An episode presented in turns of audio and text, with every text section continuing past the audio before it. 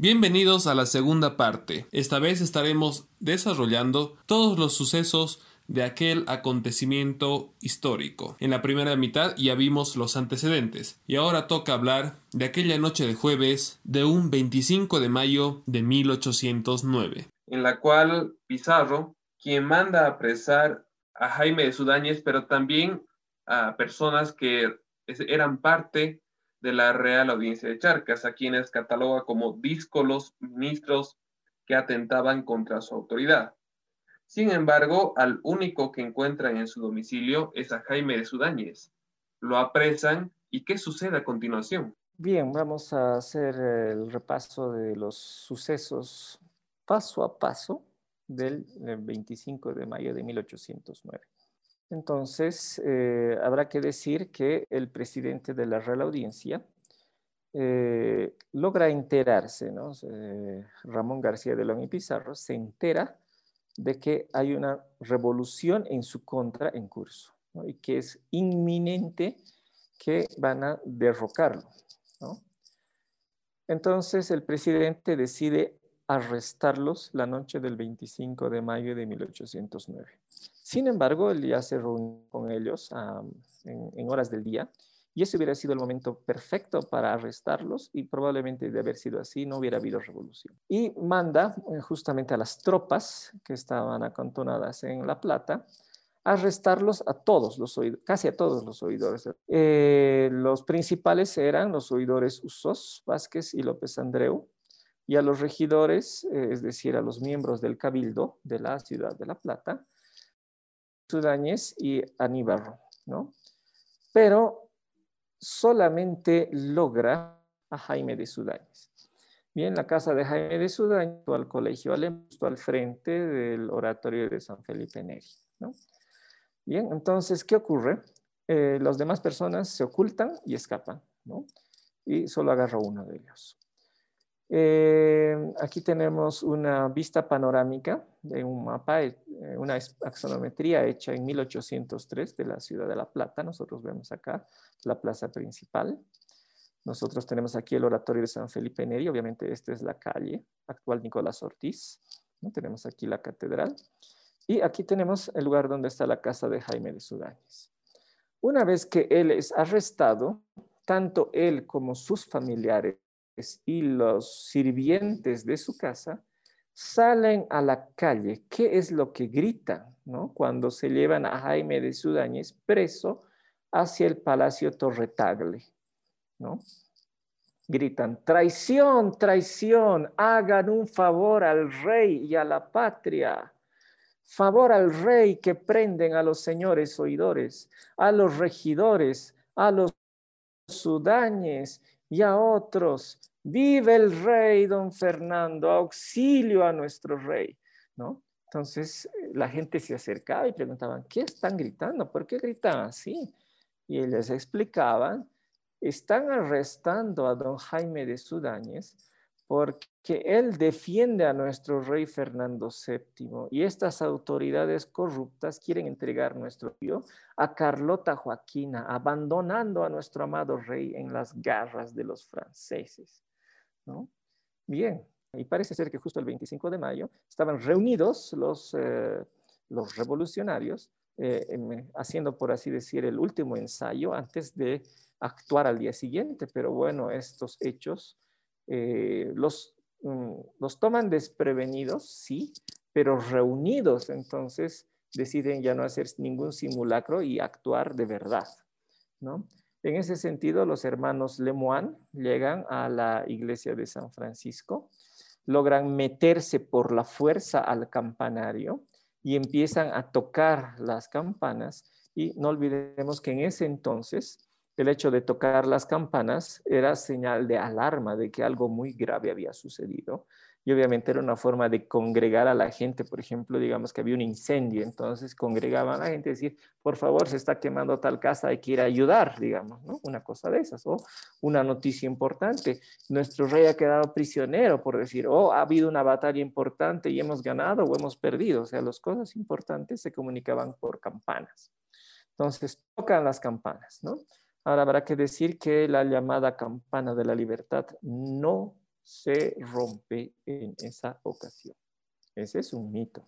De haberse roto en esa ocasión, pues a los revolucionarios después les hubieran hecho pagar la fabricación de una nueva campana. Y en la documentación no hay absolutamente mención de eso, para absolutamente nada. Ahora, sí, un colega historiador me mencionó que vio en un periódico de la década de 1860 que le había caído un rayo y eso lo había perdido. Lastimosamente, hasta no ver yo esos, ese documento, no podría confirmar esta versión, pero definitivamente no se rompió durante la Guerra de Independencia. Bien, continuemos. En la catedral, ¿no? Ocurre lo mismo, ¿no? José Sibilat, que es un revolucionario que tal vez podamos mencionar con más detalle más adelante, porque él vivió la Revolución Francesa y creo yo que él trajo las ideas de la Revolución Francesa a La Plata. Eh, bueno, él y un empleado de los Sudañes suben al campanario de la catedral y ahí también tocan la señal de alerta para que se reúna eh, la ciudadanía. Y Antonio Álvarez de Arenales y Antonio Paredes y otros revolucionarios van a la iglesia de San Agustín, que actualmente se llama Iglesia de María Auxiliadora, igualmente a tocar las campanas y además tratan de movilizar a los revolucionarios que ya estaban preparados de antemano, como ya les mencioné. Bien, en todo momento, todos los revolucionarios proclaman defender a Fernando VII. Bien, eh, como Jaime de Sudaña estaba en el Palacio Torre Tagle y al ver que había un gran alboroto en la ciudad, las autoridades deciden llevar a Sudáñez al Palacio de la Real Audiencia y se reúnen unas 300 personas, más o menos, que atacan el Palacio de la Real Audiencia a pedradas. ¿no? Eh, ante esta situación, eh, mandan llamar al arzobispo y al oidor de la Real Audiencia, el conde de San Javier, para tratar de calmar la situación. Bien, aquí nosotros tenemos un eh, dibujo que nos muestra cómo se, hubiera, cómo se vería el Palacio de la Real Audiencia en la época que estamos trabajando, principios del siglo XIX, es decir, durante la Revolución. Y obviamente aquí tenemos una foto contemporánea de cómo se ve en nuestros días esa misma esquina y ese mismo edificio del Palacio de la Real Audiencia. Me imagino que ustedes ya saben que es la actual esquina entre las calles Audiencia y Bolívar. Bien, entonces el conde de San Javier, como les comentaba, el arzobispo, entran a hablar con el presidente de la Real Audiencia y le piden que por favor libere a Jaime de Sudáñez. El presidente se niega, le dice, por favor, eh, eh, yo tengo pruebas de que este señor y otros están planeando una revolución, ¿no? Con pruebas, ¿no? Pero dice, mire, ahora la gente está muy exacerbada, no va a tener razones, libérelo y mañana con sus pruebas vamos a ver qué hacer, pero ahora suéltelo, por favor, ¿no? Entonces se, lo, se libera a Jaime de Sudáñez, pero entonces el pueblo pide eh, que, en, que suelten al fiscal López Andreu sucede que el fiscal no estaba, ¿no? Porque él había escapado de la ciudad, ¿no? De hecho, eh, se había asustado tanto que salió de la ciudad disfrazado y cuando estaba fuera, dice que se fue por los cerros, ¿no? Eh, ¿Quién sabe? Tal vez nuestros famosos cerros Six y Churuquilla, pero tal vez no otros. En fin, la cosa es que él escuchó disparos, eventualmente cañonazos, y él se escapó directamente hacia Cochabamba, o sea, nadie sabía dónde estaba. Pero la gente dice, bueno, el fiscal no aparece por ningún lado, los tiene que estar preso, así que tienen que hacerlo aparecer, ¿no? Y continúa el alboroto porque no aparecía el fiscal López Andreu. Bien, mientras tanto, el, eh, el, presidente dice, ya, vamos a mandar a buscarlos, ¿no? Este, a este fiscal, pero no lo tenemos aquí, ¿no? El alguacil tardío, que estaba al mando de algunos soldados, va al, campanario de la catedral, desaloja a los revolucionarios de ahí. Pero como se buscó al fiscal y no se le encontraba por ningún lado, entonces la multitud se vuelve a reunir y vuelven a entrar al campanario de la catedral y vuelven a llamar a la gente a reunirse. ¿no? Nuevamente entran, en este caso el conde de San Javier y Antonio Álvarez de Arenales a la Real Audiencia. Y ahí le dicen al presidente, por favor, haga aparecer al fiscal porque no lo encontramos por ningún lado y solamente usted puede tenerlo. Y el presidente dice, mira, haremos lo siguiente. Yo me entregaré como prisionero, dice el presidente García de León y Pizarro. Yo me entrego a ustedes como prisionero hasta que aparezca el fiscal para que vean que yo no lo tengo, ¿no? Pero ahí se dan cuenta los revolucionarios que eh, si aceptaran eso, entonces eh, se tendría que acabar la revolución. Y les reitero una vez más, lo que la Real Audiencia quería era una revolución para volver a gobernar. Y esta era su gran oportunidad y no iban a dejarla pasar. Así que los revolucionarios no aceptan y continúa la revolución. El principal comandante de las tropas de la ciudad, el capitán Ramón García Pérez, se ofrece a ir a buscarle inclusive fuera de la ciudad, ¿no? Y justamente está yendo rumbo al cabildo de la ciudad cuando, llegan al, cuando él llega a la esquina de la catedral, que es la esquina de Rumi Cruz, porque hay una cruz ahí, es acorralado por un grupo de revolucionarios bueno, y entre estos revolucionarios se encontraba Francisco Ríos, ¿no? Em, lo que hace este comandante es, al verse rodeado, digamos, de, una, de un grupo de personas hostiles, entonces saca su sable, ¿no? Y me imagino yo que se va eh, de espaldas, ¿no? Contra la cruz, ¿no? Para protegerse por la espalda y con su sable mantener a raya a, los revolucionarios que quieren apresarlo. Yo me imagino que Francisco Ríos sube a este muro de la catedral y sin ser visto muy silenciosamente por el capitán García Pérez, se queda al acecho y en un momento en que él se separa un poquito del muro, salta detrás de él y logra desarmarlo y con su mismo sable lo toma prisionero. Este hecho es, eh, bueno, muy, muy audaz y muy arriesgado porque quitarle el sable a un militar profesional es realmente arriesgar la vida, ¿no? Pero Francisco Ríos lo hace y los revolucionarios lo aclaman como su comandante, ¿no? A partir de ese momento, Francisco Ríos se convierte en un líder de la tropa revolucionaria. Bien. Mientras tanto, los oidores de la Real Audiencia, que como reitero, ellos querían gobernar, ¿no? Se reúnen, ¿no? Junto con um, los hermanos Sudáñez, con los hermanos Lemoine, los regidores Aníbal y Antonio Álvarez de Arenales, que también fue convocado específicamente para participar en la revolución, y deciden enviarle un ultimátum al presidente, ¿no? ¿Y a quién envían? Envían a un joven llamado Luis Manuel de Terrazas. ¿Quién era este joven? Era una persona que estaba paseando por la calle cuando, se, cuando ve el apresamiento de Jaime de Sudáñez, pregunta qué está ocurriendo y le dicen es porque eh, quieren entregar el territorio a Carlota Joaquina. Y él dice, ah, no, no, no, no, yo voy, yo voy a participar de esto. Se participa voluntariamente por su amor a Fernando VII. Entonces, él se ofrece a ir como emisario para llevar el ultimátum al presidente. ¿no? Obviamente eh, no se podía porque las puertas del palacio de la Real Audiencia estaban cerradas, ¿no? Y podía ser baleado si se acercaba. Entonces, ¿qué hace él? Dar rodeo a todo el manzano y entra por atrás de la Real Audiencia, cruzando el jardín. Igualmente podría haber sido baleado. Por eso era este papel de emisario era bastante peligroso, pero ya cuando llega cerca de los guardias, se hace visible, le dice, no, no, no quiero que me maten, traigo un mensaje, ¿no? Y eh, entrega su mensaje, ¿no?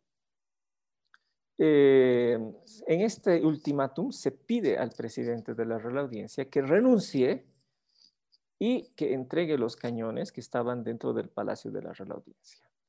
Y le dicen, bueno, eh, si usted entrega los cañones que están aquí guardados en el Palacio de la Real Audiencia, vamos a saber que usted no tiene malas intenciones de querer entregar el territorio de Charcas. Y va a ser la prueba más clara de que eh, usted tiene buena voluntad y entonces vamos a calmar al pueblo para que no pase a mayores, ¿no?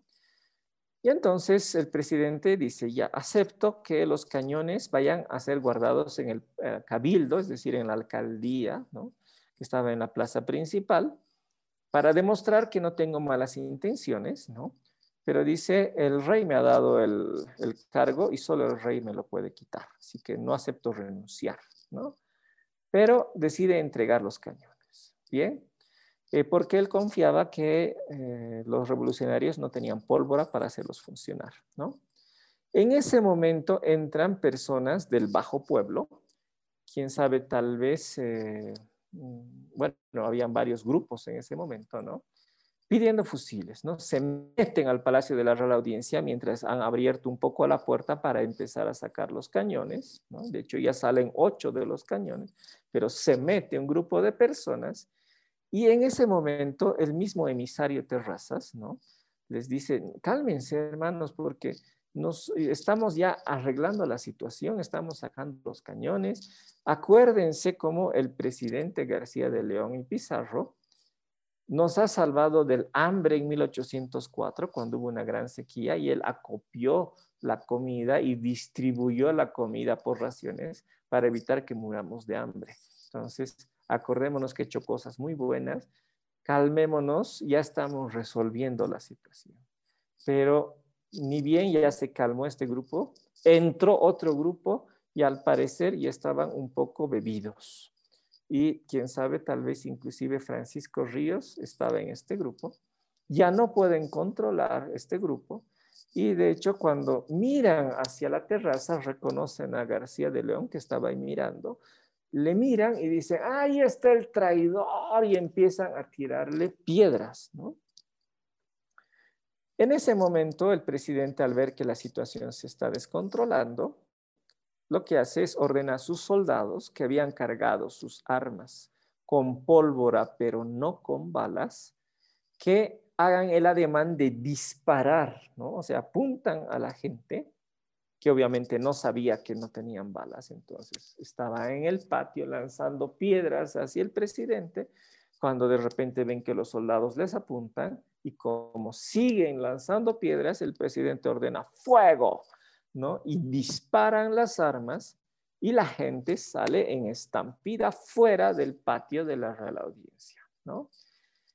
Y es tanto su miedo que como la puerta estaba entreabierta para sacar los cañones, más bien en su desesperación de salir, lo que hacen es cerrar la puerta, ¿no? Y los soldados bajan de la terraza para ir a controlar la situación y se desesperan en abrir la puerta. Por afuera, la gente que estaba reunida y escuchó el sonido de disparos y escuchó los gritos y cómo se cierra la puerta y después empiezan a salir los revolucionarios asustados. Entonces tratan de meterse al palacio y bueno, los dos grupos coinciden en la puerta, pero con la mala suerte que eh, uno de los revolucionarios queda con su pierna atrapada en la puerta, ¿no? ¿Quién era él? Solo se sabe que era un esclavo del cura Balanza, eso dicen los papeles, no se sabe su nombre, nada más, ¿no? Y forcejean los revolucionarios por abrir la puerta y los soldados por cerrarla y ganan los soldados que cierran la puerta y obviamente al cerrarla le cercenan la pierna al pobre que muere desangrado en medio de mucho dolor. Y eso eh, enfurece muchísimo a, la gente, ¿no? Y de hecho, Francisco Ríos, ¿no? que estaba en estos sucesos. Eh, acude con las tropas revolucionarias que estaban a su cargo, va a la cárcel lo saca de la cárcel para unirse a la lucha y eh, de hecho se enteran los revolucionarios que en una hacienda cercana a la ciudad había pólvora almacenada y envían a Francisco Ríos a conseguir la pólvora. ¿no? Hay que, volvamos nuevamente al, plano de la ciudad, el área del combate es la esquina del Palacio de la Real Audiencia y el cabildo donde tendría que haberse llevado los cañones. Y eh, también se enteran los revolucionarios que en un almacén que estaba en la calle de los comerciantes, que hoy se llama calle Calvo, También había pólvora, entonces roban el almacén de Casimiro Hoyos, obtienen la pólvora y después Francisco Ríos también logra volver con más pólvora. Así que ya pueden lograr atacar al Palacio de la Real Audiencia a cañonazos, ¿no? Y empiezan a disparar, ¿no? En ese entonces, ¿cómo eran los cañones? Eran pequeños. Los que se tenían de estos que estamos hablando. ¿Qué disparaban? Disparaban piedras. Las piedras del empedrado, las calles de la ciudad estaban empedradas. Entonces sacaban las piedras del pavimento, colocaban en el cañón con pólvora y disparaban contra las puertas y ventanas del Palacio de la Real Audiencia. Eh, hace una tregua, el conde de San Javier entra al Palacio de la Real Audiencia, pide que se entreguen los fusiles, ¿no? Por diciéndole que ahora sí la gente está furiosa, que, puede haber desgracias, ¿no? Muy importantes. Le pide, por favor, a nombre de los revolucionarios, que, que el presidente renuncie y entregue los fusiles se reúnen casi 2.000 personas. El presidente de la Real Audiencia no acepta renunciar. Eh, de tiempo después vuelve a enviarse otra embajada para pedirle nuevamente la renuncia al presidente, en este caso. Son Antonio Álvarez de Arenales y el señor Tardío, quienes nuevamente le piden al presidente que se rinda, hasta que hacia las 3 de la mañana del 26 de mayo, una de las puertas que se usaba para que entren y salgan los carruajes ¿no? al patio, al jardín, digamos, de la Real Audiencia, que sería más o menos donde ahora está la entrada al Parador Santa María, es, derribada a cañonazos. ¿no? Finalmente derriban esa puerta a cañonazos. El presidente se da cuenta que es cuestión de minutos para que estos dos mil personas se metan en tropel por esa puerta y lo linchen. Así que es en ese momento que finalmente el presidente se rinde y renuncia. ¿no? Ah, ¿Hubo muertos en la revolución? Sí, se sabe que hubo. ¿Cuántos muertos? No se sabe. ¿no? Eh, un cálculo muy provisional es que tal vez unas 30 personas. El problema es que no sabemos el nombre de nadie. ¿no? hay algunos testimonios que dicen que se vio en el hospital de Santa Bárbara, no, el actual hospital de Santa Bárbara, a varios heridos y muertos de la revolución, pero no hay una cifra. Pero obviamente, eh, tal vez a algún momento se logre saber, por lo menos el nombre de alguno de ellos. Bien, eh, ¿qué va a pasar después? Un gran festejo, ¿no? Ya el 26 de mayo de día, el pueblo pide la muerte, la ejecución del presidente García León y Pizarro, piden su ejecución. Y para festejar, lo que hacen los revolucionarios es hacer una gran procesión con el retrato de Fernando VII. De hecho, se hace un dosel en frente del edificio del Cabildo y se hace un enorme desfile en honor a Fernando VII, que va a partir desde el Palacio de la Real Audiencia, pasar por la plaza principal, va a llegar hasta la plaza del hospital, que es actualmente la plaza donde está el teatro. Luego va a recorrer hacia la plaza de San Agustín, actual plaza Sudáñez, y finalmente regresará hasta el Cabildo. Bien. Y este es un testimonio de qué pasó en ese desfile. Dice que la gente lloraba de alegría, ¿no? Unos con lágrimas de ternura, y tiraban sus sombreros al aire ¿no? y sus pañuelos, llevando el retrato del rey Fernando. Siendo tal el entusiasmo de amor para con el soberano Fernando VII, que lo nombraban, es decir, gritaban, ¡Viva Fernando VII! ¿no? Y la gente gritaba, ¡Viva! y lanzaban sus sombreros y sus pañuelos al aire, ¿no? Incluso los niños, ¿no? Y decían ellos, ¿no? que les hubiera gustado estar en Europa, ¿no?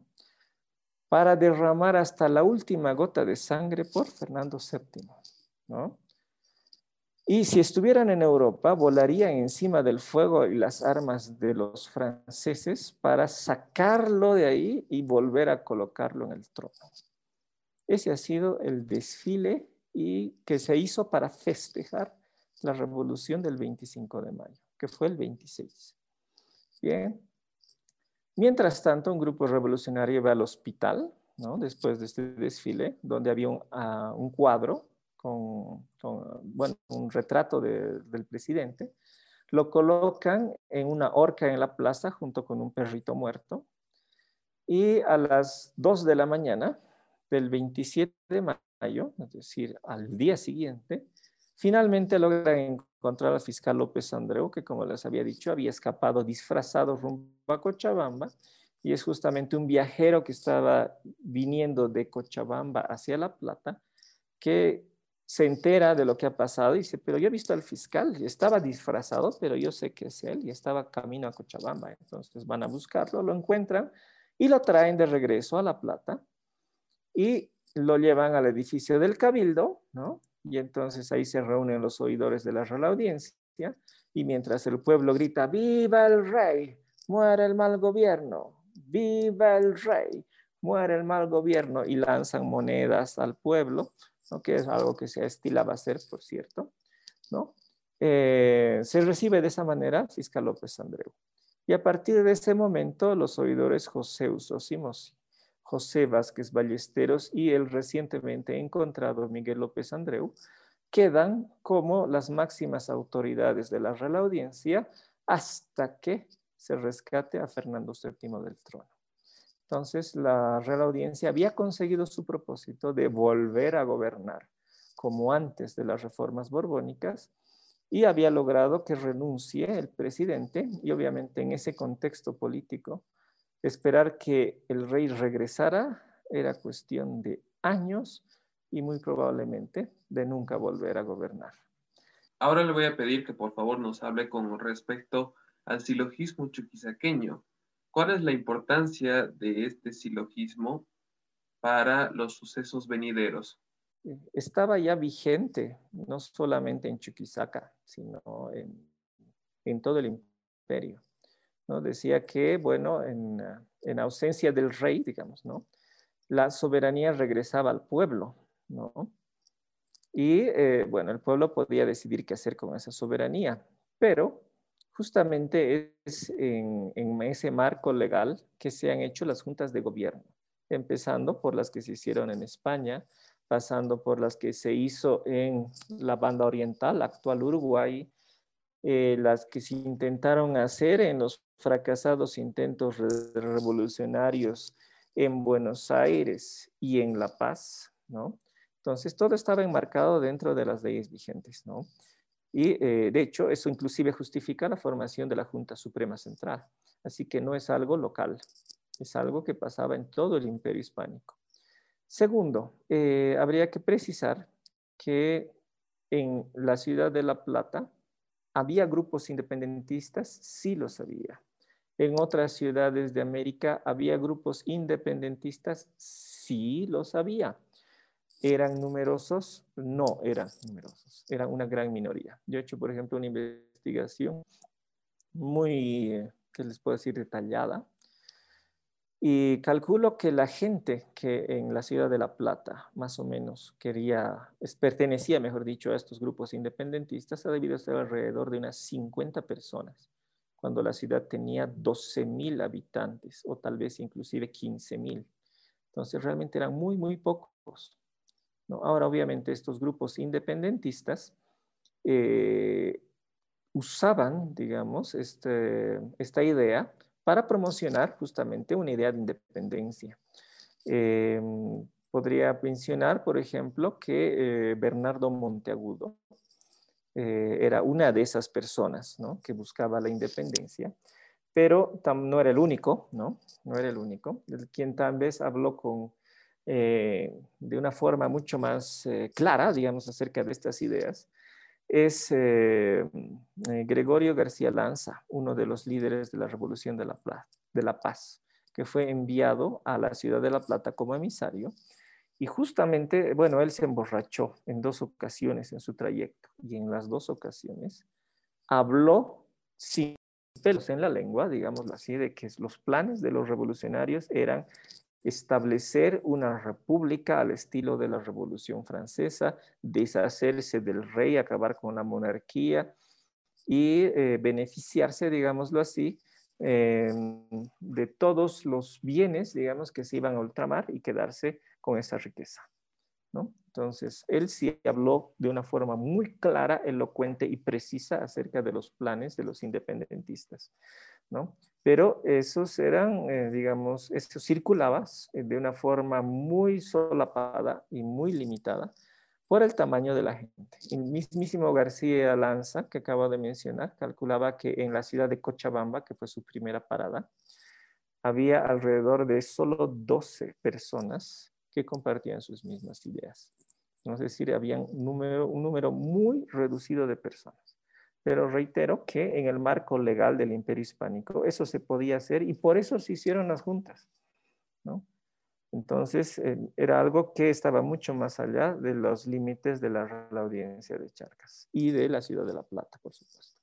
Bien, nos ha quedado claro que la Real Audiencia de Charcas, aquel tribunal, hace llegar a Pizarro el decreto por el cual asume el gobierno de Charcas, incluyendo, claro, el mando político y militar de la audiencia es decir, se constituye cual una audiencia gobernadora. Eh, también a, usted bien nos mencionaba ese grupo radical y revolucionario, eh, conformado principalmente por doctores de San Francisco Javier, en alianza con algunos ministros peninsulares que eran parte de la Real Audiencia de Charcas. Entre ellos podemos destacar a Manuel de Sudáñez, también a Jaime de Sudáñez, Bernardo Monteagudo, a Juan Manuel de Lemoine, Juan Antonio Fernández, a José Joaquín Lemoine, José Benito, Tomás Alcérreca, José Patricio Malavia, José Mariano Serrano, Juan Antonio Álvarez de Arenales y Manuel Corcuera, entre los más destacados, claro. Y también no podemos olvidar que parten emisarios desde La Plata hacia diferentes partes de la audiencia, parten hacia La Paz, hacia Oruro, hacia Cochabamba, hacia Santa Cruz, hacia Potosí, también a Buenos Aires y Lima. Varios de ellos también son doctores de Charcas y con quienes se van a encontrar son también revolucionarios que ya saben de las noticias de, o se van a enterar tal vez de los pormenores pero que claramente compartían el mismo espíritu, incluso eh, varios de ellos, de los revolucionarios que se encontraban en estas distintas ciudades, también estudiaron en la San Francisco Javier, por lo tanto, también eran doctores de Charcas. Sí, se envían muchos emisarios, ¿no? Y el lugar donde cuaja la revolución es en La Paz. Ya se había mencionado que los revolucionarios paseños y los de La Plata eran parte del mismo equipo y el 16 de julio de 1809 sí se realiza la revolución.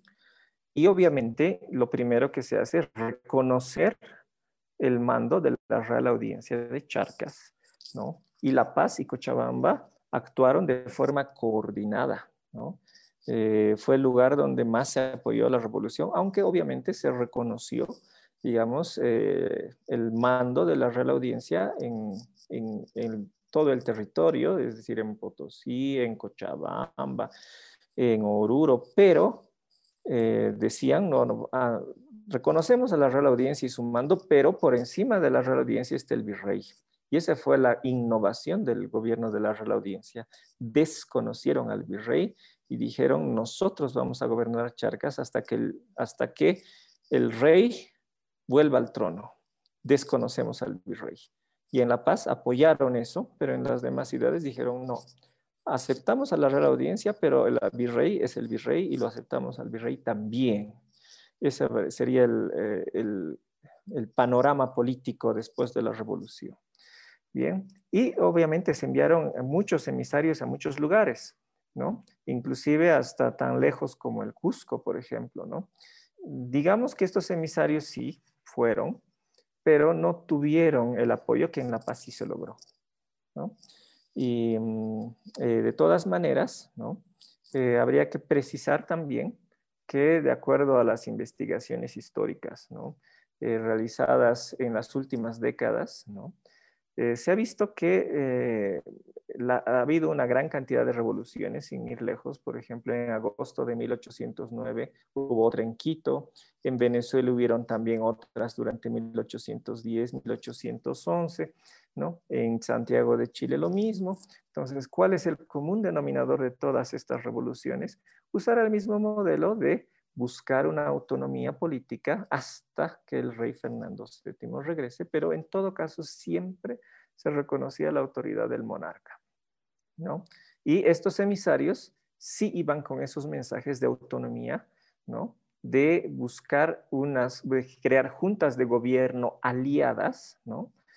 Y probablemente por la distancia no hubo mucha comunicación con Quito, pero digámoslo así, que compartieron uh, una misma, un mismo ideario.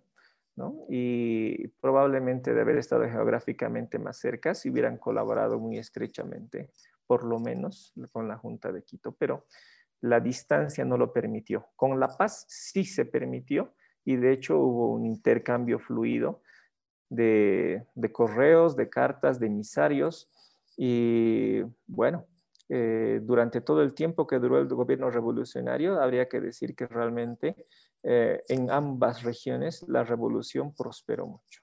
Quienes ya estaban al mando de la Real Audiencia de Charcas le piden, por ejemplo, a los paseños aclarar qué estaba sucediendo allá, cuando ellos realmente ya, ya lo sabían. Quisiera precisar a estos emisarios de los que acabamos de hablar. Entre ellos estaban por supuesto, gente de confianza, y fueron Bernardo Monteagudo a interceptar el correo de Chichas, luego también estuvo en Tupiza y Potosí, junto a Manuel Eusebio Ruiz.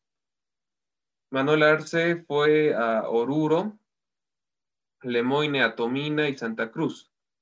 José Benito Alcérreca a Cochabamba, donde también iría Manuel Sudáñez. A La Paz viajó Mariano Michel y también Mercado. Teodoro Sánchez de Bustamante fue hasta Salta y Antonio Paredes fue enviado hasta Lima. De hecho, eh, tampoco podemos olvidarnos de que el denominado Quitacapas, ese era su seudónimo, también llegó a la ciudad de La Paz. Sí, en el caso de Francisco Ríos, el Quitacapas, justamente eh, él eh, estuvo preso varios años en La Paz, fue reclutado por los revolucionarios paseños como emisario y eh, se lo reclutó para trabajar en los yungas, ¿no? porque Francisco Ríos, afrodescendientes que estaban viviendo en yungas, ¿no? la mayor parte eran esclavos, ¿no?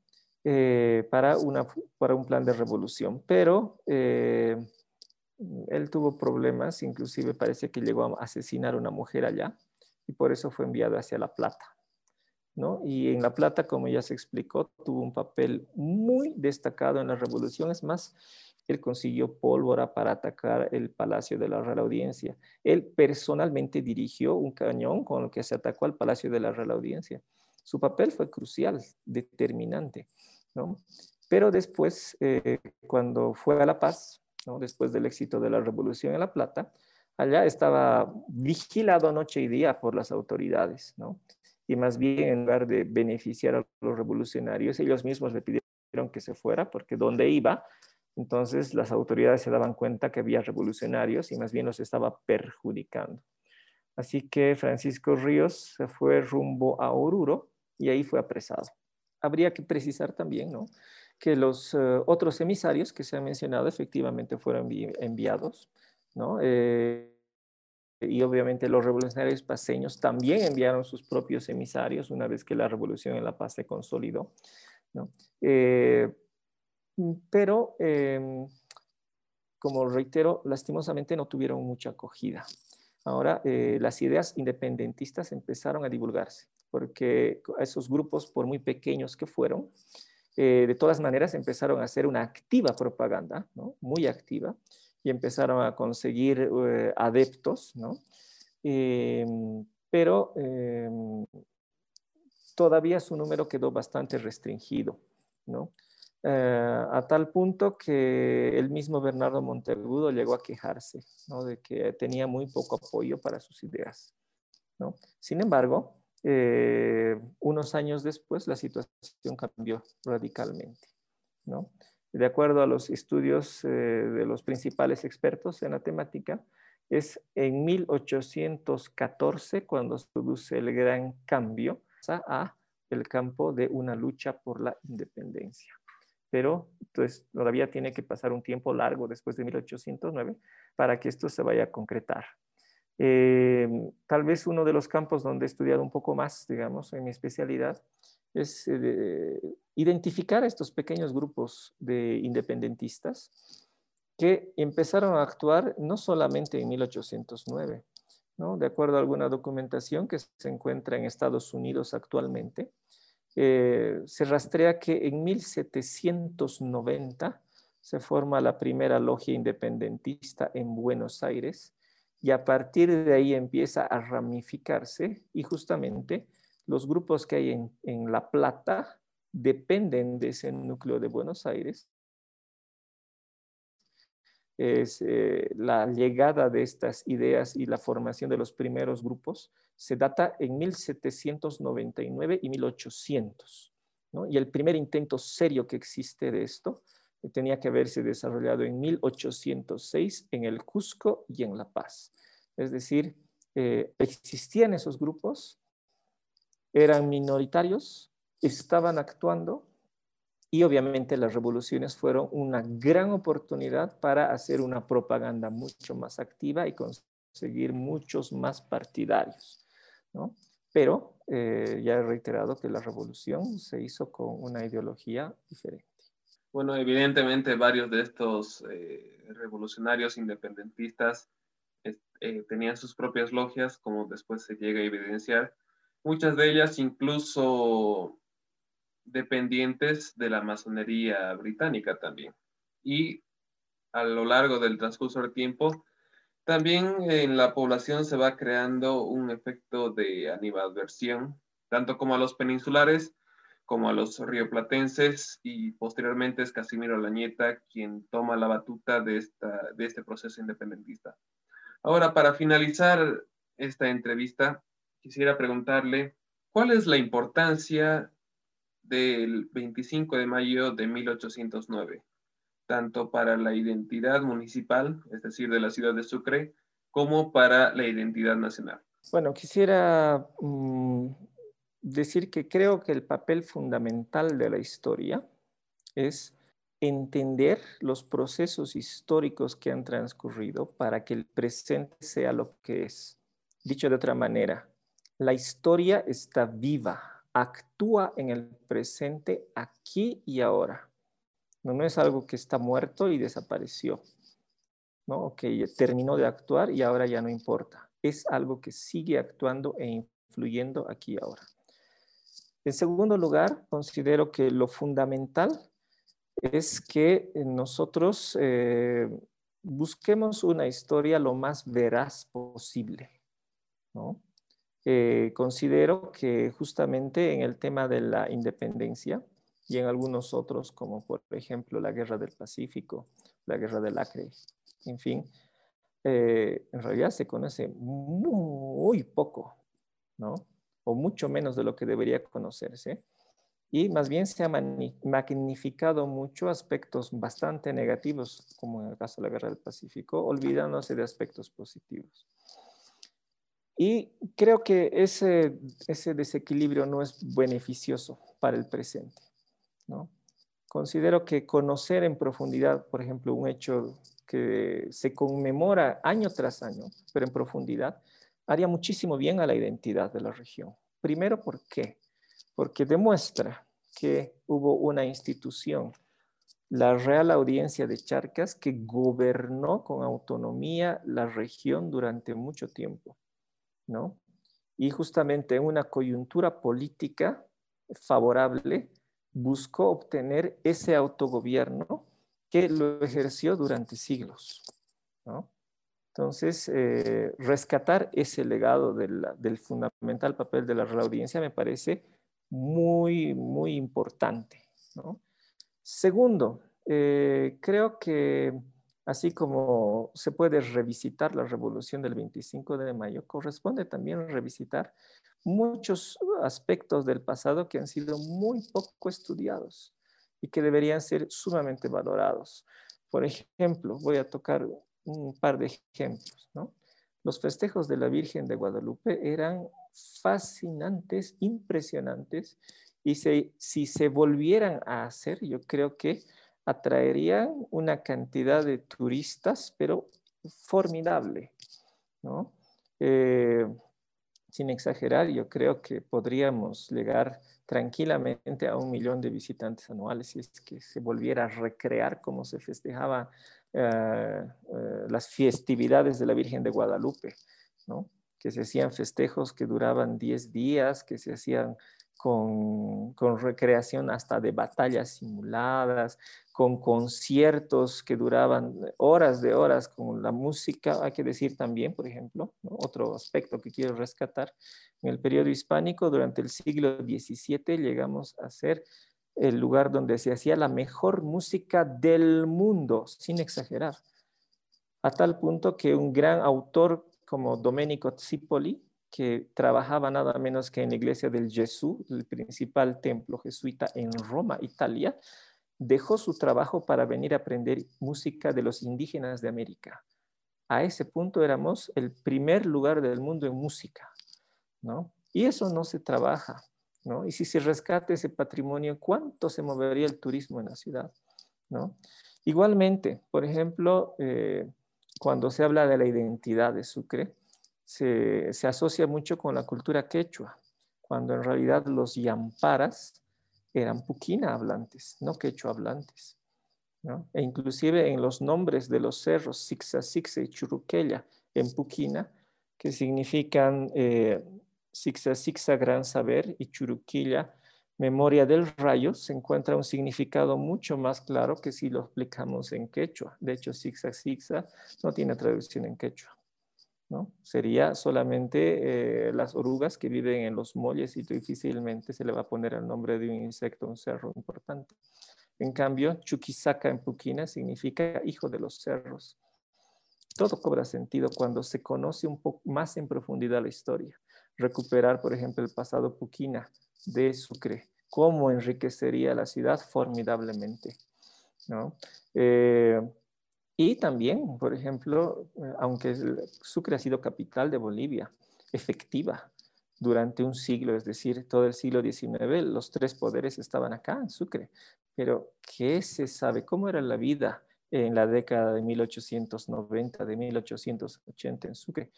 Muy, muy poco se sabe, por lo menos en colegio. Creo que rescatar ese legado del pasado nos enriquece y nos enriquece muchísimo, ¿no? Y eh, es una invitación ¿no? para finalmente ¿no? que este apasionante tema puede ser trabajado por muchas de las personas que están escuchando en este momento el programa. Los documentos están en el Archivo Nacional. Ojalá que así sea una persona se haya interesado por el tema y vaya y con sus ojos lea los documentos. Es gratis consultarlos y verlos y les he dicho, están casi 50, más de 50 mil hojas de las revoluciones de la plata de la paz ahí para ser consultadas, para redescubrir nuestra historia en profundidad. Y eso nos va a enriquecer a todos. Conocer cómo somos, entender cómo somos y conocer las múltiples facetas que tenemos, porque eso nos va a hacer crecer. Creo que eso es la clave de todo conocer mejor nuestra historia nos ayuda a crecer y a eh, ampliar y eh, tener una identidad que nos llene de orgullo. Es lo que podría decir. Justamente ese es uno de los objetivos del programa, divulgar hechos históricos que no siempre eh, son de conocimiento público, de conocimiento general solo se habla de tres guerras cuando hemos tenido muchas más, una de ellas contra el Perú incluso. Eh, también queremos destacar, por supuesto, a los bolivianos que se destacaron en el campo diplomático, a las victorias del Ejército Nacional, comenzando por el de la victoria de la independencia. Yo rescato lo que dijo después Goyeneche, que la conmoción había nacido principalmente del orgullo territorial de estos y de la ninguna subordinación y falta de respeto que tenían a sus jefes. Bueno, eso ha sido todo por hoy. Nos estaremos reencontrando hasta una próxima oportunidad. Muchísimas gracias por habernos escuchado.